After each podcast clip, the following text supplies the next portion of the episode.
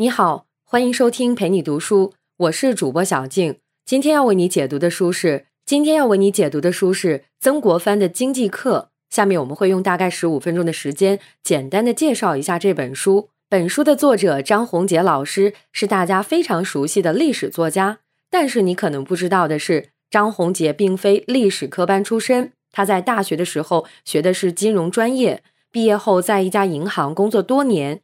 一开始，他是凭借自己的兴趣写历史。后来，张宏杰被复旦大学的葛剑红教授破格录取为历史学博士。之后，又考上清华大学历史系的博士后。他在博士和博士后期间写的论文，就是曾国藩京官时期的经济生活和曾国藩湘军及总督时期的经济生活，用金融视角进行历史研究。这本《曾国藩的经济课》就是张宏杰以这两篇研究论文为底本，对部分叙述语言进行了调整，变成适合大家阅读的历史读物。曾国藩的为官之路大致可以分为三个阶段：二十八岁中进士，三十岁进入翰林院，一直到四十二岁，他一直是一名京官。从四十三岁到五十四岁，他是一位军事领袖，从无到有创建湘军，与太平天国作战。此后，一直到他六十二岁去世，他担任两江总督和直隶总督，是当时最具实权和影响力的地方官员。我就从这三个阶段来为你解读这本曾国藩的经济课。我们先来看看曾国藩的京官时期，这个时期可以用八个字来概括，那就是官运亨通，入不敷出。这两句话放到一起，你可能会感觉很奇怪。但是这确实是曾国藩京官时期的真实写照。在别人看来，曾国藩这十几年的京官当的是顺风顺水。三十岁的时候，曾国藩被授予翰林院检讨的职位，也就是我们俗称的翰林。虽然品级不高，只有从七品，但是在皇帝眼中，翰林都是科举考试选拔出来的精英，可以委以重任。用今天的眼光看。翰林相当于整个清王朝的管培生，前途自然不可限量。而曾国藩的升迁速度更是让其他的翰林也望尘莫及。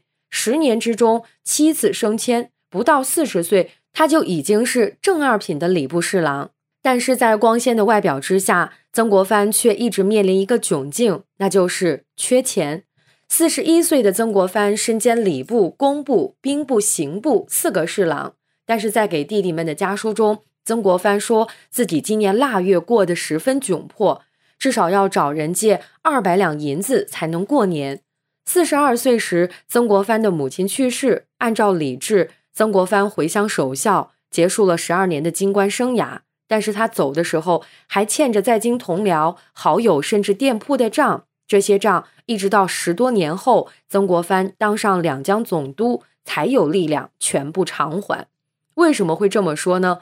有个典故叫“长安居大不易”。其实，在清代，一名京官的生活也是大不易，衣食住行都是巨大的负担。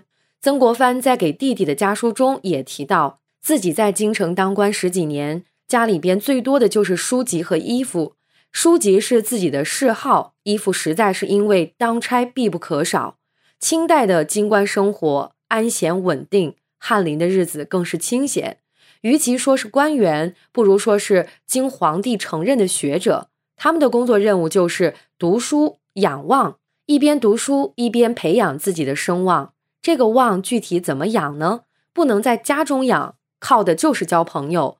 在当时的官场中，结交朋友被认为是在士林中树立自己良好形象的途径。各种聚会、诗社和宴请，就是结交朋友的最好机会。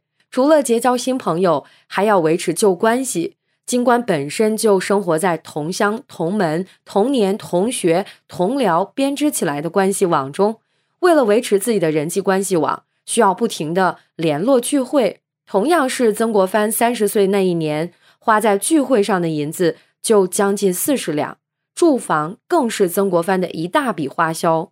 清代京官不但没有分房，在住房上也不享有任何补贴。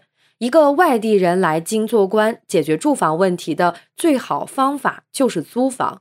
但是为了维持官员的体面，他租的房子面积不能小，地段不能差，租金自然也不低。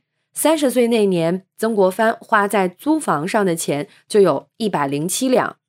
出行对于曾国藩来说也是一笔费用，衣食住行的花费，再加上日常支出，补贴老家的父母，还有买书。曾国藩在三十岁这一年，工资收入是将近一百三十两，支出却高达六百零五两。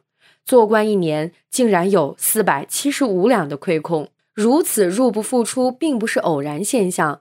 根据今天留下来的史料，大部分京官的正常收入都无法维持自己的生活，因此很多京官开始谋求灰色收入，甚至是直接贪污。曾国藩当京官的时候，当然不愿如此贪污，大多数时候他是依靠借债和少量亲友馈赠来填补亏空。如果说曾国藩完全安之如素，那太夸张了。三十一岁时，他的一则日记写道：“坐间闻人得别境，心为之动。昨夜梦人得利，甚觉艳羡。醒后痛自承责。别境就是外省官员进京办事送给京官的红包，这在当时算是半合法的收入。曾国藩和别人聊天时，听说有人拿了很大一笔别境，晚上就梦到别人发财，自己羡慕不已。醒了之后。”曾国藩好好做了一番自我批评，并且把这件事写进日记里，警示自己。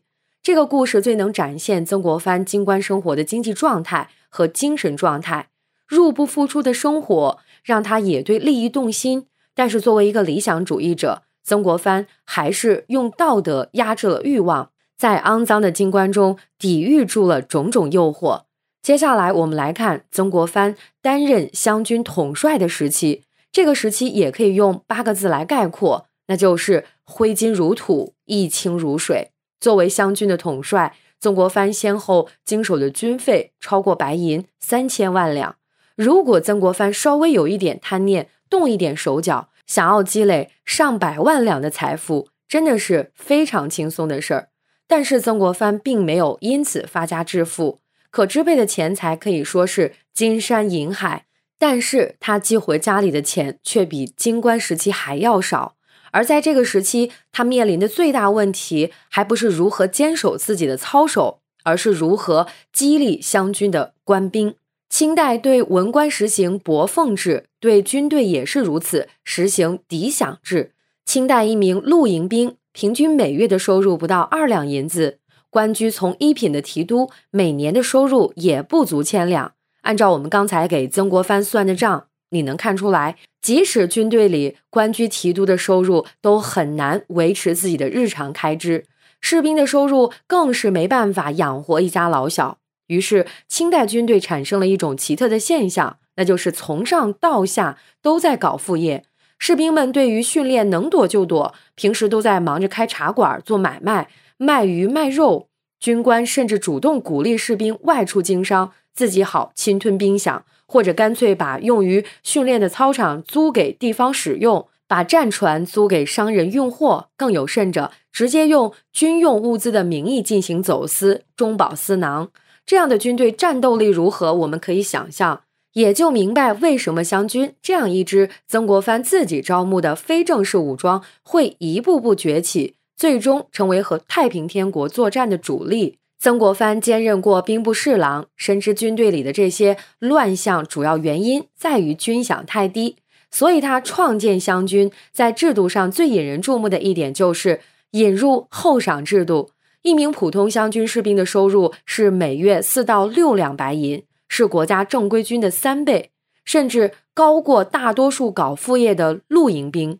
这样，士兵就没有生活压力，可以专心训练。这就为湘军形成战斗力打下了基础。对于湘军军官，曾国藩更是采用高薪养廉的政策。